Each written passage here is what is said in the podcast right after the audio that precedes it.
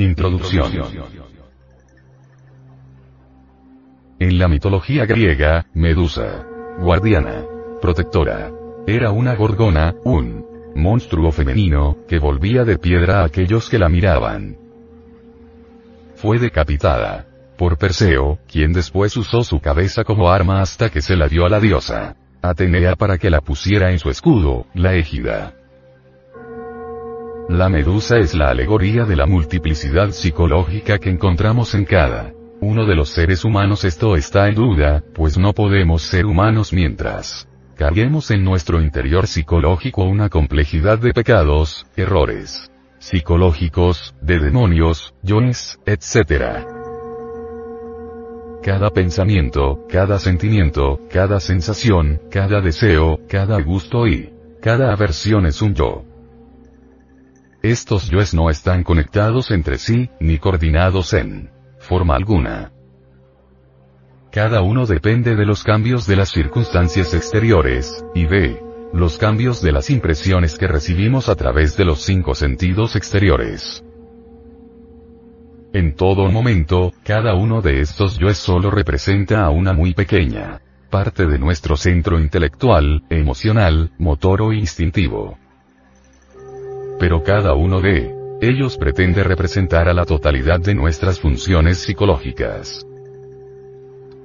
Cuando el ser humano dice yo, cree que está expresando la totalidad de sí mismo, pero en realidad, aun cuando lo pretenda, es solo un pensamiento pasajero, un deseo pasajero.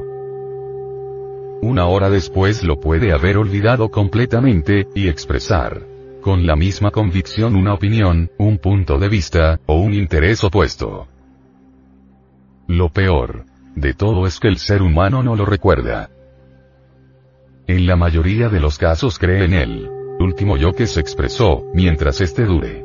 Esto es, hasta que otro yo, a veces, totalmente desconectado del precedente, exprese su opinión o deseo en un tono más fuerte que el primero el desarrollo interior o psicológico, el crecer y multiplicaos del Génesis hebraico, del ser humano, no puede comenzar basado en la mentira que uno se hace a sí mismo, ni engañándose a sí mismo.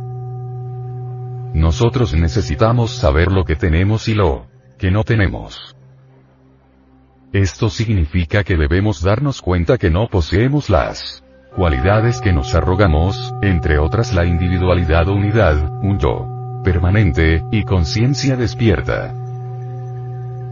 Y es necesario que cada uno de nosotros lo sepa, porque mientras creamos que poseemos estas facultades no haremos los esfuerzos apropiados para adquirirlas, exactamente como una persona que no comprará cosas caras, pagando un alto precio por ellas, si cree que ya las posee. La más importante y la más engañosa de estas cualidades es la conciencia. Despierta. Y el cambio en el ser humano comienza por el cambio de su comprensión del significado de la conciencia, para seguir luego con el acrecentamiento gradual de ella. ¿Qué es la conciencia? En la mayoría de los casos en el lenguaje ordinario se usa la palabra conciencia como un equivalente de la palabra inteligencia, en el sentido de actividad de la mente. En realidad, la conciencia es una especie muy particular de darse cuenta lo cual es, independiente de su actividad mental. Ante todo, darse cuenta de sí mismo, darse cuenta de quién es él, dónde está, y más aún darse cuenta de lo que sabe, de lo que no sabe, y así sucesivamente. Solo uno mismo puede saber si, en un momento dado está consciente o no. Esto fue probado hace mucho tiempo en cierta corriente de pensamiento en la psicología europea, la que comprendió que solo el mismo hombre puede conocer ciertas cosas acerca de sí. Aplicándolo a la conciencia, significa que un hombre puede saber si su conciencia existe en un momento dado o no. Esto quiere decir que la presencia o la ausencia de la conciencia en un hombre no se puede verificar por la observación de sus actos exteriores. En algunas escuelas de autoperfeccionamiento del ser humano se enseña este ejercicio para comprobar el estado de quebranto en que se encuentra la conciencia de cada uno de nosotros. Tome un reloj, se le dice al aspirante y contemple la saeta larga, procurando conservar la percepción de sí mismo y de concentrarse en la idea. Yo soy XX, y estoy aquí en este momento. Procure no pensar más que esto. Siga. Sencillamente el movimiento de la saeta larga conservando la conciencia de sí mismo, de su nombre, de su existencia y del lugar en que se encuentra. Al principio, esto parece sencillo e incluso un poco ridículo.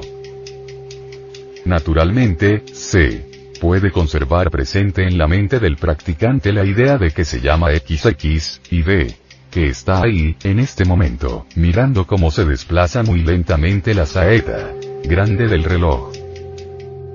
Pero no tarda en darse cuenta de que esta idea no permanece mucho tiempo inmóvil en él, que toma mil formas y que se desliza en todos los sentidos. Pero, aún así, debe reconocer que no le piden que mantenga viva y fija una idea, sino una percepción. No le piden únicamente que piense que es, sino que lo sepa, que tenga de este hecho un conocimiento absoluto. Ahora bien, siente que esto es posible y que podría producirse en él, aportándole algo nuevo e importante.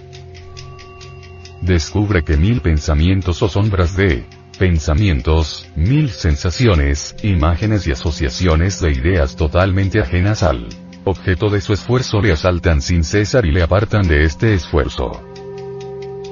A veces, es la saeta la que capta toda su atención, y, mirándola, se pierdo de vista. Otras veces, es su cuerpo, una crispación de la pierna, un pequeño movimiento en el vientre, lo que le aparta de la saeta del reloj al propio tiempo que de sí mismo. Otras, cree haber detenido su pequeño cine interior, eliminado el mundo exterior, solo para acabar dándose cuenta que acaba de sumirme en una especie de sueño en que la saeta ha desaparecido, en que él mismo ha desaparecido, y durante él cual siguen trenzándose unas en otras las imágenes, las sensaciones, las ideas, como detrás de un velo, como en un sueño que se despliega por su propia cuenta mientras duerme. Y otras, en fin, en una fracción de segundo, se encuentra contemplando la saeta, y es él totalmente, plenamente. Pero, en la misma fracción de segundo se felicita de haberlo logrado, en fin, que, despechado y más aún agotado, abandona el experimento precipitadamente, porque le parece que acaba de verse privado de aire. Hasta el extremo. Cuán largo le ha parecido. Sin embargo, no han transcurrido mucho. Más de dos minutos, y, en dos minutos, no ha tenido una verdadera percepción de mí mismo más que en tres o cuatro imperceptibles relámpagos. De esta forma, el aspirante admite que casi nunca llega a tener conciencia de sí mismo, y que casi nunca tiene conciencia de la dificultad de ser consciente. El estado de conciencia, dicen otras escuelas, es, ante todo, el estado del hombre que sabe por fin que casi nunca es consciente y que, de esta manera, aprende poco a poco a conocer los obstáculos que, dentro de sí mismo, se oponen a su esfuerzo. A la luz de este pequeñísimo ejercicio, sabéis ahora que un hombre puede, por ejemplo, leer un libro, aprobarlo, aburrirse, protestar o entusiasmarse sin tener un solo segundo la conciencia de lo que es, y sin que, por tanto, nada de lo que le se dirija verdaderamente a él mismo. Su lectura es un sueño que se suma a sus propios sueños, un discurrir en la perpetua corriente de la inconsciencia. Pues nuestra conciencia verdadera puede estar y está casi siempre completamente ausente de cuanto hacemos, pensamos, queremos o imaginamos. Por consiguiente un esquema general del estado humano es el siguiente. Ve como se puede apreciar en la representación anterior, el ser humano casi nunca es consciente y no sabe tampoco hasta qué punto no es consciente.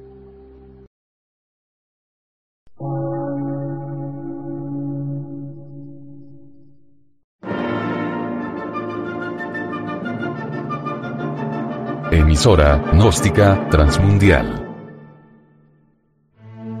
Por una nueva civilización y una nueva cultura, sobre la faz de la Tierra.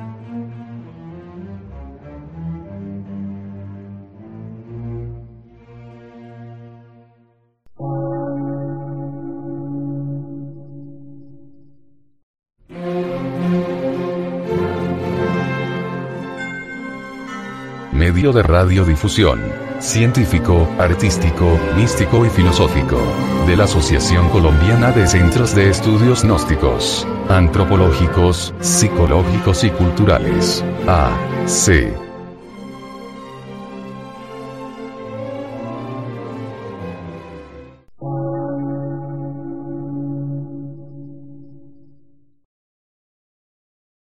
Lectura en movimiento. Difusión sin fronteras.